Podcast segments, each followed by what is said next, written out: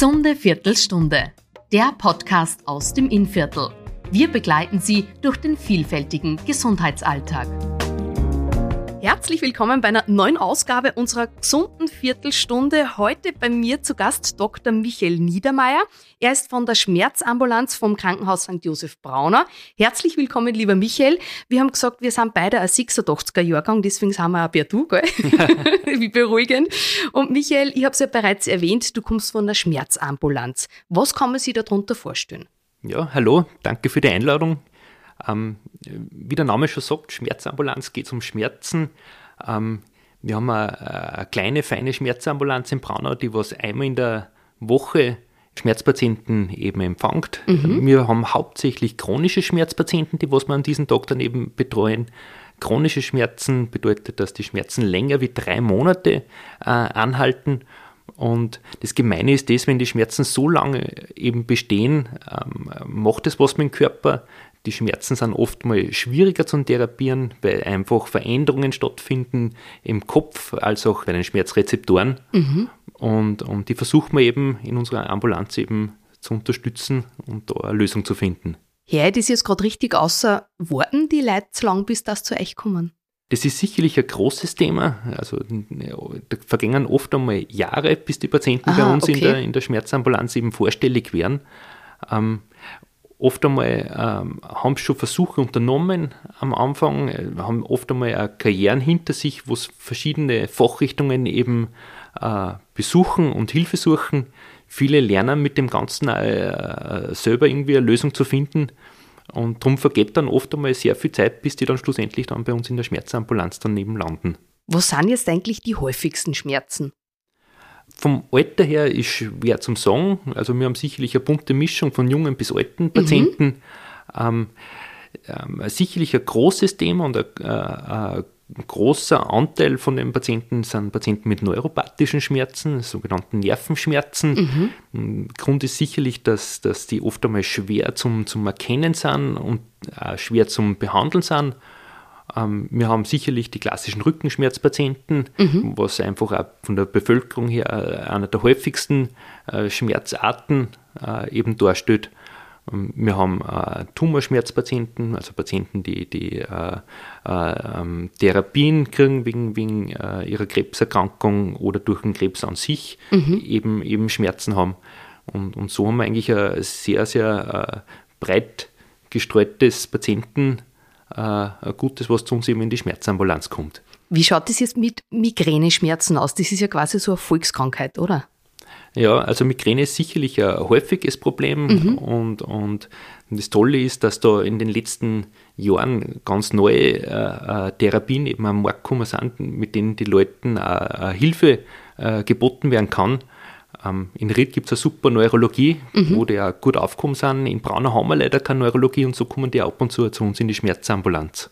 Also so ist die Kooperation dann, die dann dementsprechend bestens aufgestellt. Ähm, was sind da so neue Therapien, weil du schon die angesprochen hast?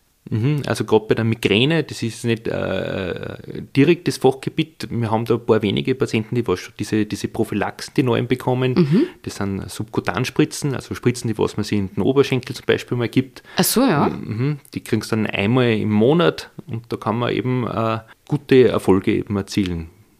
Du hast ja zu Beginn gesagt, es ist öfters schwierig herauszufinden, woher der Schmerz kommt, wie man behandeln kann. Und deswegen arbeitet ihr ja mit verschiedenen Fachbereichen zusammen. Ja, super, danke für die Frage, weil das ist mir ganz wichtig, mhm. dass wir eben auch mit anderen Fachbereichen im Zusammenarbeiten, weil das schlussendlich der Schlüssel zum Erfolg ist bei so chronischen Schmerzpatienten. Wir verwenden das biopsychosoziale Schmerzmodell, das eben besagt, dass sie äh, die Schmerzwahrnehmung aus mehreren Komponenten eben zusammenstellt, wo eben auch die Psyche und die Soziale eine ganz eine große Rolle spielen eben spielt. Wir mhm. arbeiten mit, mit Psychologen deswegen auch eng zusammen, mit Physiotherapeuten, Ergotherapeuten. Auch die Ernährung hat einen ganz großen Stellenwert. Äh, und natürlich auch mit den, mit, den, mit den Fachabteilungen, die den Patienten bisher eben betreut haben. Und äh, gerade dieses Zusammenspiel ist oft einmal der Schlüssel zum Erfolg, dass man eben Fortschritte eben erzielt wichtig ist, dass man mit den Patienten äh, offen kommuniziert mhm. und, und, und ein Vertrauen schafft und eben auch realistische Therapieziele herausarbeitet gemeinsam.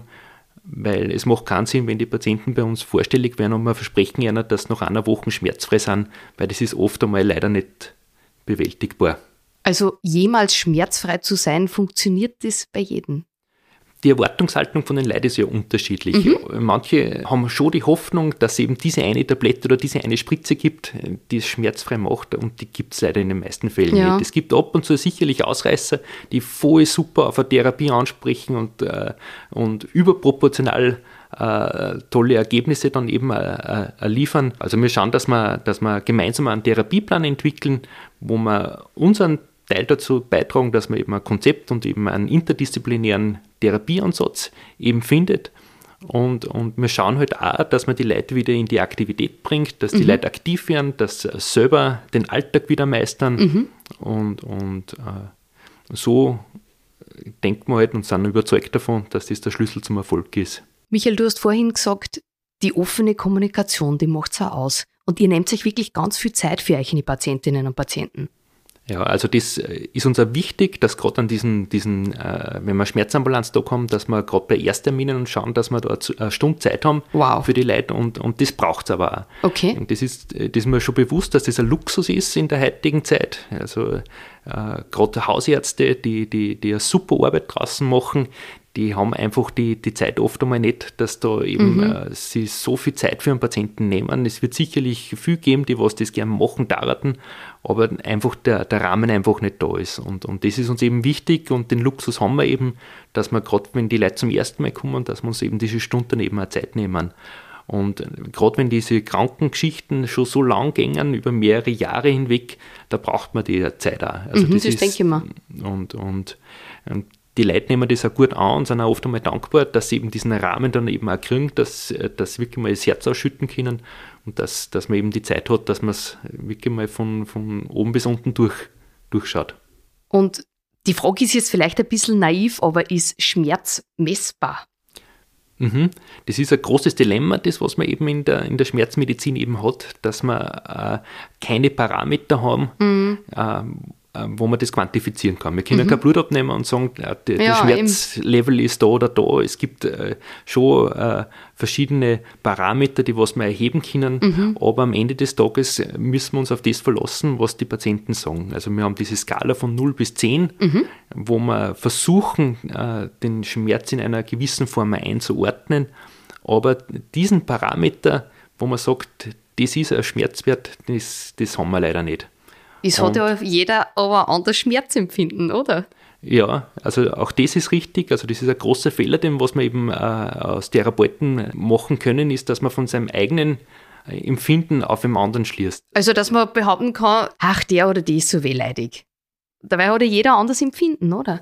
Ja, äh, das stimmt. Also der Schmerz ist ja per se ja nichts Schlechtes. Also das, der Schmerz ist ein Warnsignal für den Körper.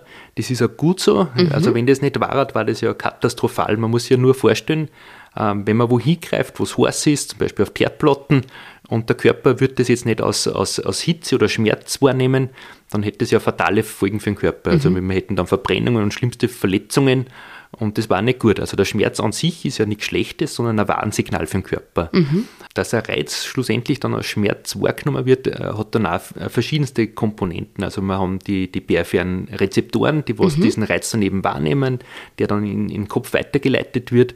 Und, und im Kopf äh, kommt es zu verschiedenen Verschaltungen und Weiterverarbeitungen die dann schlussendlich das Empfinden Schmerz dann auch ausmachen. Mhm. Und da machen sicherlich Erfahrungen eine große Rolle, da spielen Emotionen mit ein und, und dadurch hat jeder ein unterschiedliches Schmerzempfinden und eine unterschiedliche Schmerzwahrnehmung und, und darum ist äh, nicht gut, dass man von seinem eigenen Empfinden eben auf andere eben schließt. Ich möchte gerne jetzt nur einen besonderen Schmerz ansprechen, nämlich den Phantomschmerz. Den gibt es ja, aber wie behandelt man sowas?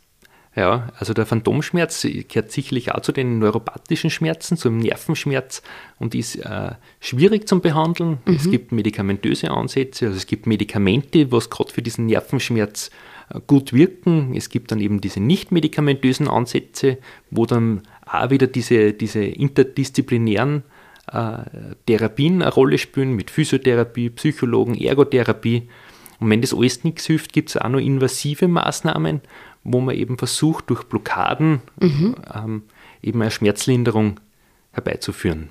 Michael, wenn ich mit manchen Leuten rede, die vielleicht äh, schon länger eine Operation gehabt haben oder Verletzung und noch immer unter Schmerzen leiden, die sagen dann, ich bin es gewohnt. Gibt es sowas eigentlich, dass man sowas gewohnen kann? Das, es gibt sicherlich Leute, die durch Bewegung, durch, durch soziale Kontakte, durch, durch Aktionen, durch den Alltag mhm. eine äh, gewisse Ablenkung herbeiführen können, das ihnen dann auch hilft, dass sie mit dem Schmerz äh, zurechtkommen. Mhm.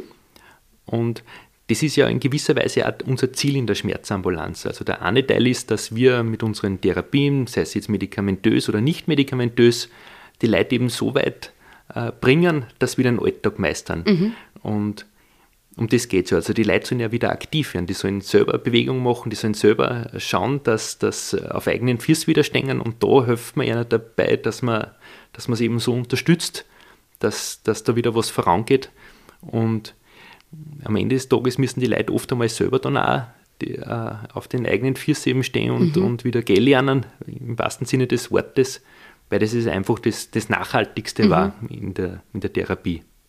Allgemeine Frage habe ich jetzt noch weil wir über das Schmerzempfinden gesprochen haben. Und trotzdem sage ich es jetzt, wer ist denn wehleidiger, Frauen oder Männer?